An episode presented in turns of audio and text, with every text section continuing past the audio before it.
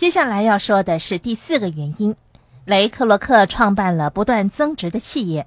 你们当中有多少人听过有人会建立一个资产贬值的企业呢？企业需要依靠一系列设备来运作，这些设备的价值将会随着时间的过去而不断的下降。戴安所指的是，大多数 S 象限的人不是建立企业，他们只是拥有一份工作，或者是建立一门专门技术而已。专业和企业两者之间的分别很大。我们有一个朋友打算开设一家平面艺术印刷公司，他跟我们说这会是一门很吃香的生意。我说我不认为这是一门生意，你提供的只是一项服务而已。他提供的服务在某种程度上会让他忙得不可开交，对他来说就是一门生意。事实上，他只是一名辛勤工作的 S。问题是，他建立了些什么呢？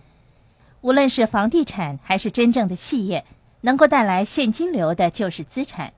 如果我们创建企业带来的是被动的现金流，你就无需工作；否则，你建立的只是一个工作。如果你不上班，你就没有工资。这就是一些小企业永远是小企业的原因，往往跟 S 的心态有关。S 型的人总是说：“我要自己做，没有人比我做得更好。”那么现金流取决于他们是否工作。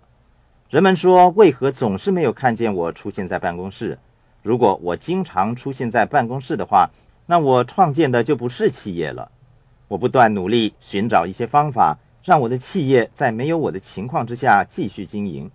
我的企业越是能够在没有我的情况下运作，它的价值就越高。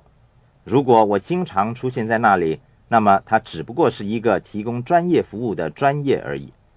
这个课程主要讨论的就是如何管理现金流，如何建立一个可发展成为企业的系统。